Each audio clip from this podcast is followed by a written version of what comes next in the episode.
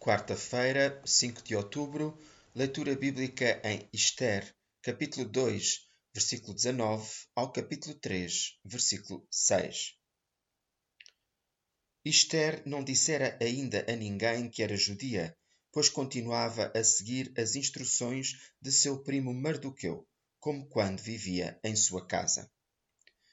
Esther tornou-se a nova rainha dos persas, podia ter o mundo a seus pés mas não se iludiu com a fama. Versículo 20. O que importa é o que somos como pessoa. Os valores, o caráter, não são as circunstâncias à nossa volta, mesmo que sejam favoráveis e nos distingam como pessoas.